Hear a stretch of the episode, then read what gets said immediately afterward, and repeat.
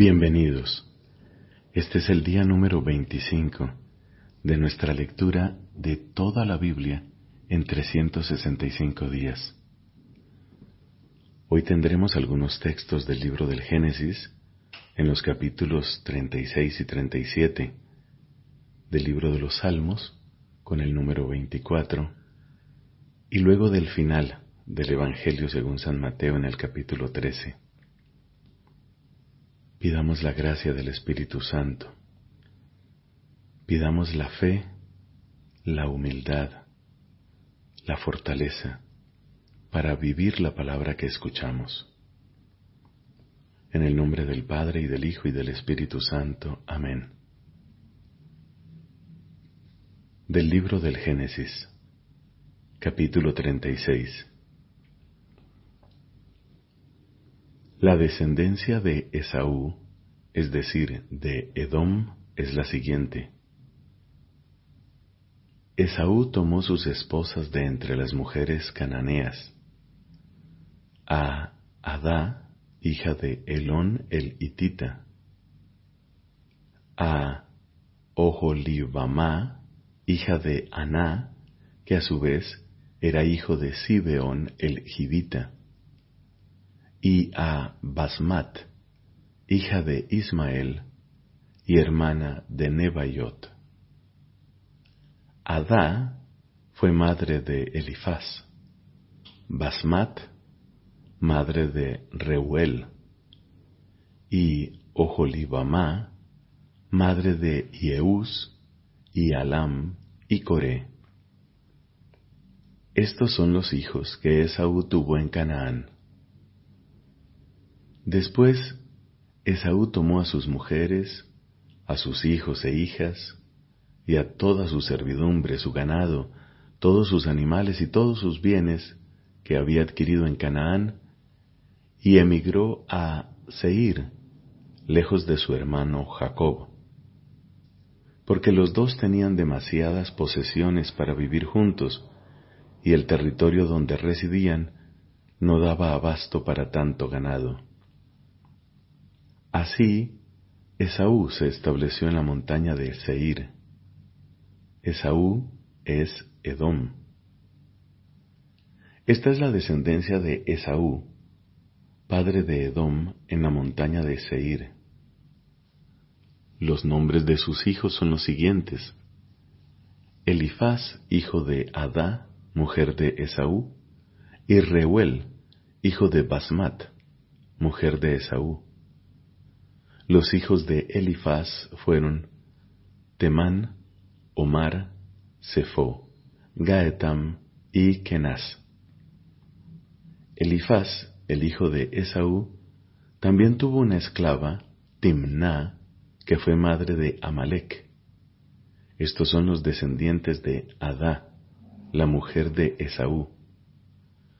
Los hijos de Reuel fueron Nahat, Serach, Samá y Misa. Estos son los descendientes de Basmat, la mujer de Esaú. Y los hijos de la otra esposa de Esaú, Oholibamá, hija de Aná, el hijo de Sibeón, fueron Yeús y Alam y Coré.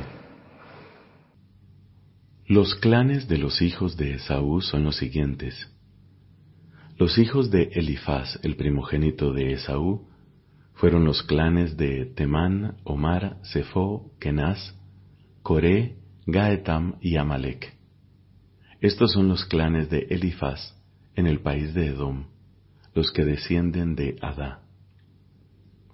Los hijos de Reuel, hijo de Esaú, fueron los clanes de Nahad, Serach, Samá y Misá.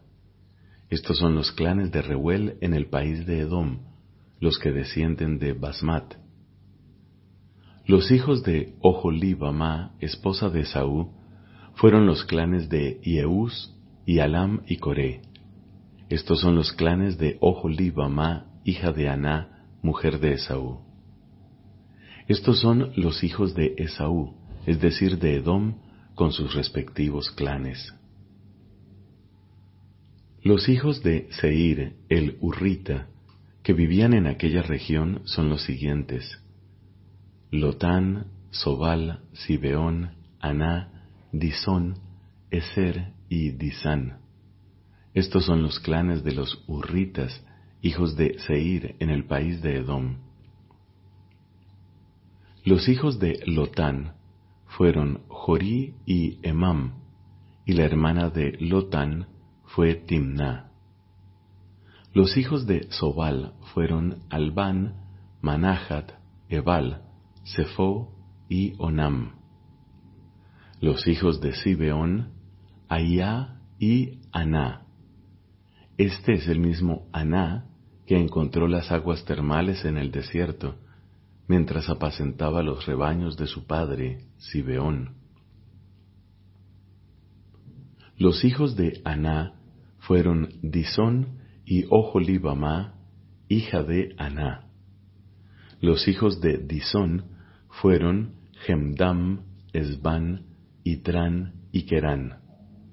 Los hijos de Eser fueron Bilhan, Saabán y Acán. Los hijos de Disán fueron Uz y Arán. Los clanes de los Urritas fueron Lotán, Sobal, Sibeón, Aná, Disón, Eser y Disán. Estos son, uno por uno, los clanes de los Urritas en el territorio de Seir. Los reyes que reinaron en el país de Edom, antes que ningún rey reinara sobre los israelitas, son los siguientes. Belá, hijo de Beor, reinó en Edom, y el nombre de su ciudad era Dinhabá. Cuando murió Belá, lo sucedió Iobab, hijo de Serach de Bosra. Cuando murió Iobab, lo sucedió Husam del país de los Temanitas. Cuando murió Husam, lo sucedió Hadad, hijo de Bedad, el que derrotó a Madián en el campo de Moab. El nombre de su ciudad era Abid. Cuando murió Hadad, lo sucedió Samlá de Masreca. Cuando murió Samlá, lo sucedió Saúl de Rehobot del río. Cuando murió Saúl, lo sucedió Baal Hanán, hijo de Agbor. Cuando murió Baal Hanán, hijo de Agbor, lo sucedió Hadad. El nombre de su ciudad era Pau, y el nombre de su mujer Mehetabel, hija de Matred, que a su vez era hija de Mezahab. Los clanes de Esaú, cada uno con sus familias, sus localidades y sus nombres son los siguientes. Timná, Alba, Yetet, Oholibamá, Elá, Pinón, Kenaz, Temán, Mipsar, Magdiel e. Estos son los clanes de Edom que residen en sus propios territorios. Esaú es el padre de Edom. Mientras tanto, Jacob estaba instalado en el territorio donde su padre había residido como extranjero, en la tierra de Canaán. Esta es la historia de Jacob.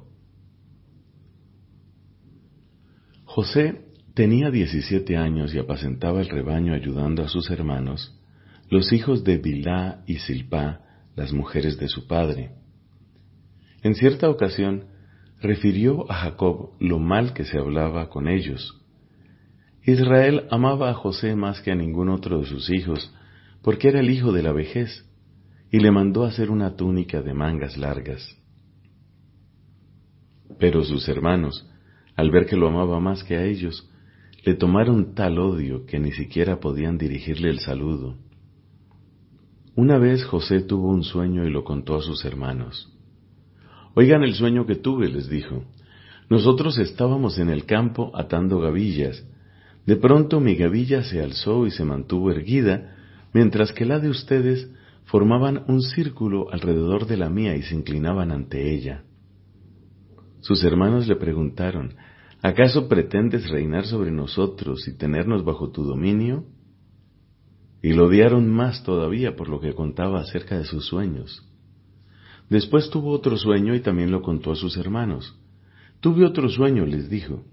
El sol, la luna y once estrellas se postraban delante de mí. Pero cuando se lo contó a su padre, éste lo reprendió diciéndole, ¿Qué significa ese sueño que has tenido? ¿Acaso yo, tu madre y tus hermanos vendremos a postrarnos en tierra delante de ti?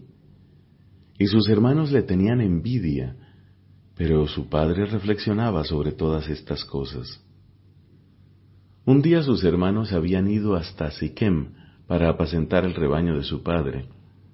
Entonces Israel dijo a José, Tus hermanos están con el rebaño de Siquem, quiero que vayas a verlos. Está bien, respondió él. Su padre añadió, Ve a ver cómo les va a tus hermanos y al rebaño y tráeme noticias y lo envió desde el valle de Hebrón. Cuando José llegó a Siquem, un hombre lo encontró dando vueltas por el campo y le preguntó, ¿Qué estás buscando? Él le respondió, Busco a mis hermanos. ¿Puedes decirme dónde están apacentando el rebaño? Se han ido de aquí, repuso el hombre, porque les oí decir, Vamos a Dotán.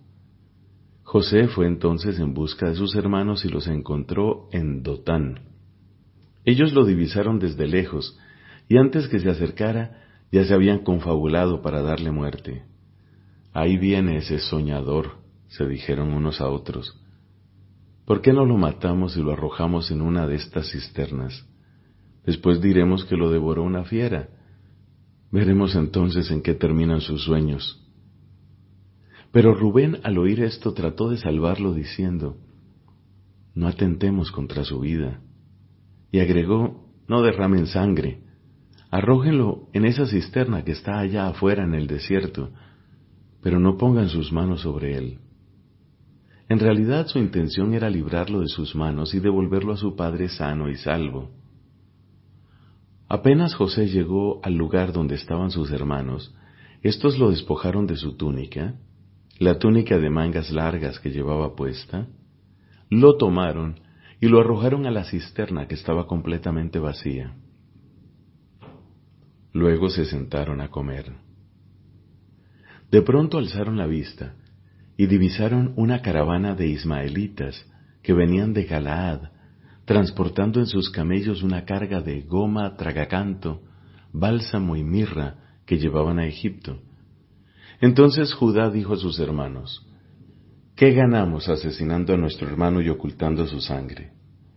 En lugar de atentar contra su vida, vendámoslo a los ismaelitas, porque él es nuestro hermano, nuestra propia carne.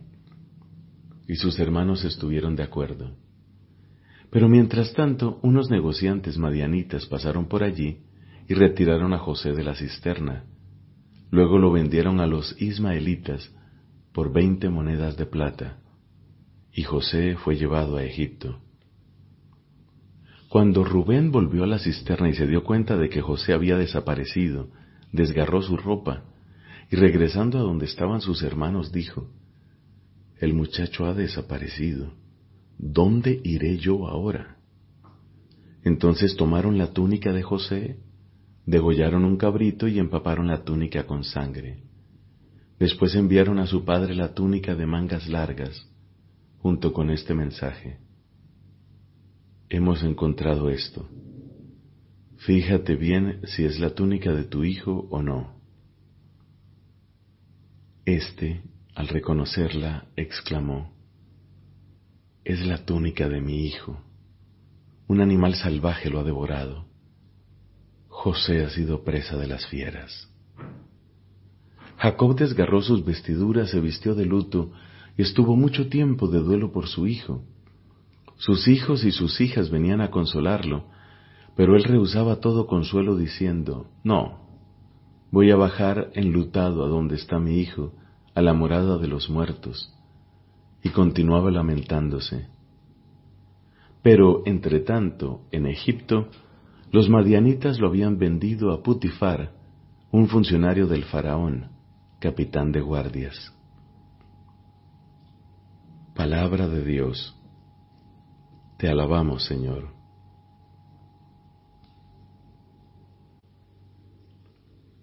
Salmo número 24. Salmo de David. Del Señor es la tierra y todo lo que hay en ella, el mundo y todos sus habitantes, porque Él la fundó sobre los mares, Él la afirmó sobre las corrientes del océano. ¿Quién podrá subir a la montaña del Señor y permanecer en su recinto sagrado? El que tiene las manos limpias y puro el corazón, el que no rinde culto a los ídolos ni jura falsamente. Él recibirá la bendición del Señor, la recompensa de Dios su Salvador. Así son los que buscan al Señor, los que buscan tu rostro, Dios de Jacob.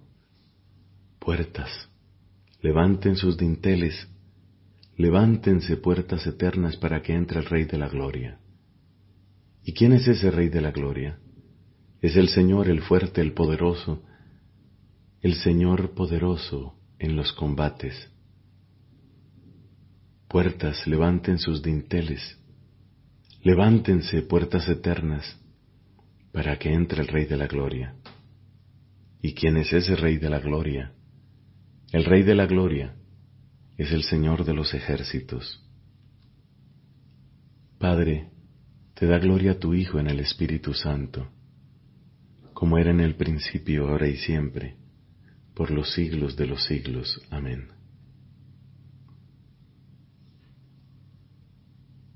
Del Evangelio según San Mateo, capítulo 13, versículos del 44 al 58.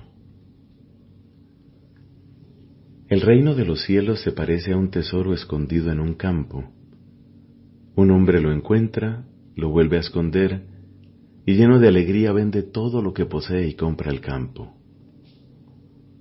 El reino de los cielos se parece también a un negociante que se dedicaba a buscar perlas finas y al encontrar una de gran valor fue a vender todo lo que tenía y la compró. El reino de los cielos se parece también a una red que se echa al mar y recoge toda clase de peces. Cuando está llena, los pescadores la sacan a la orilla y sentándose recogen lo bueno en canastas y tiran lo que no sirve. Así sucederá al fin del mundo. Vendrán los ángeles y separarán a los malos de entre los justos para arrojarlos en el horno ardiente. Allí habrá llanto y rechinar de dientes. ¿Comprendieron todo esto? Sí, le respondieron.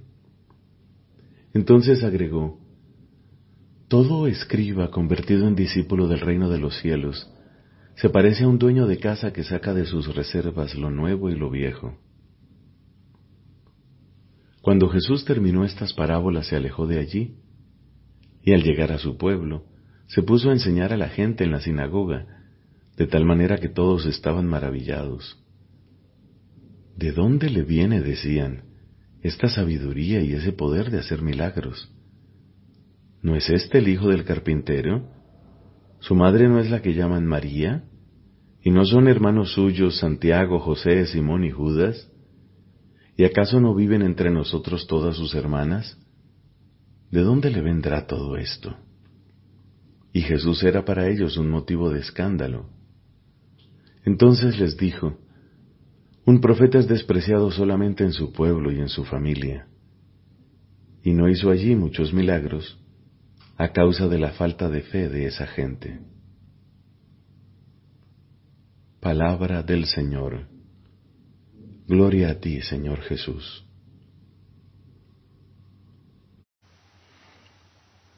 Dios se reveló a su pueblo Israel dándole a conocer su nombre.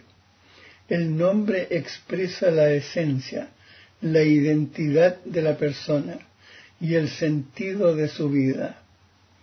Dios tiene un nombre, no es una fuerza anónima. Comunicar su nombre es darse a conocer a los otros, es, en cierta manera, comunicarse a sí mismo haciéndose accesible, capaz de ser más íntimamente conocido y de ser invocado personalmente. Dios se reveló progresivamente y bajo diversos nombres a su pueblo.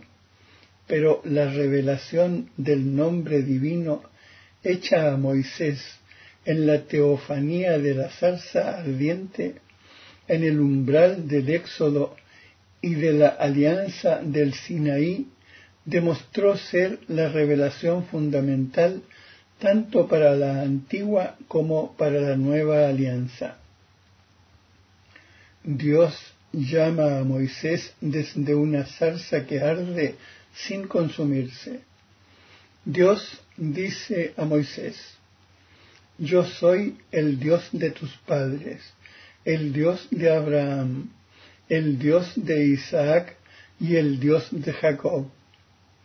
Dios es el Dios de los padres, el que había llamado y guiado a los patriarcas en sus peregrinaciones.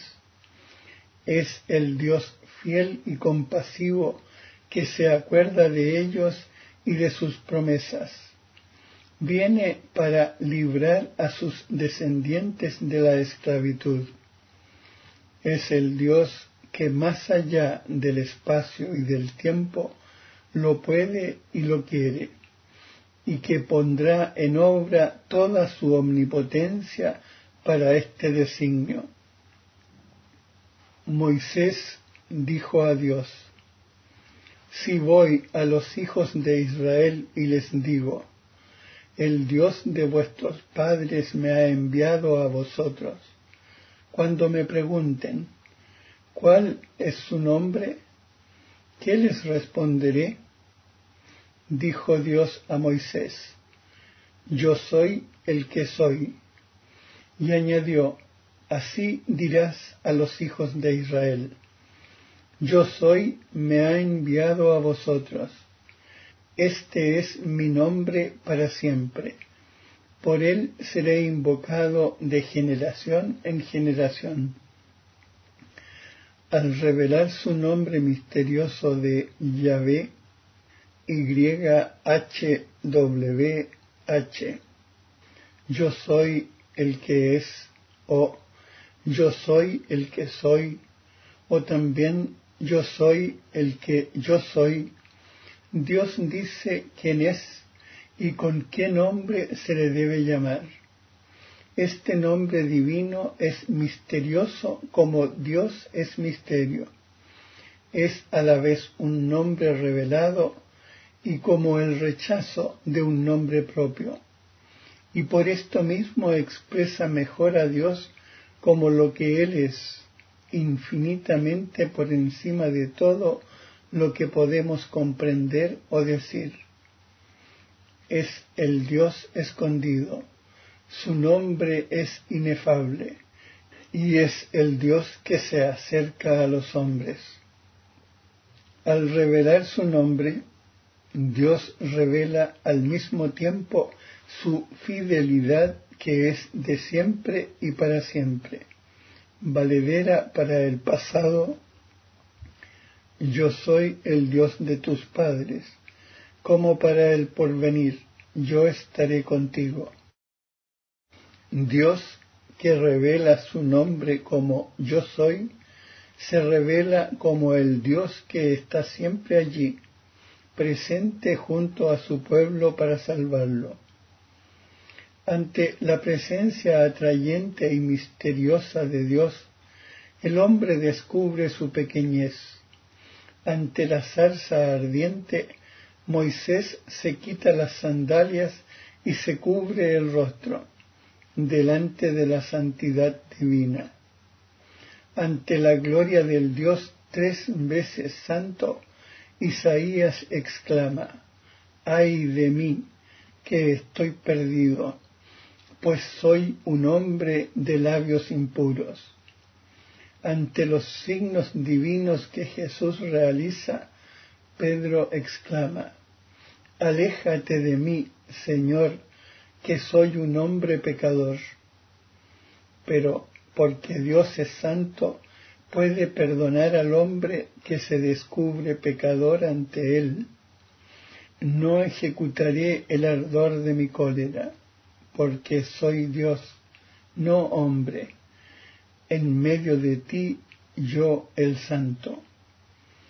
El apóstol Juan dirá igualmente, tranquilizaremos nuestra conciencia ante Él en caso de que nos condene nuestra conciencia, pues Dios es mayor que nuestra conciencia y conoce todo.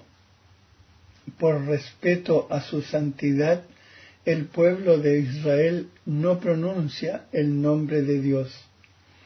En la lectura de la Sagrada Escritura el nombre revelado es sustituido por el título divino Señor, Adonai, en griego Kyrios.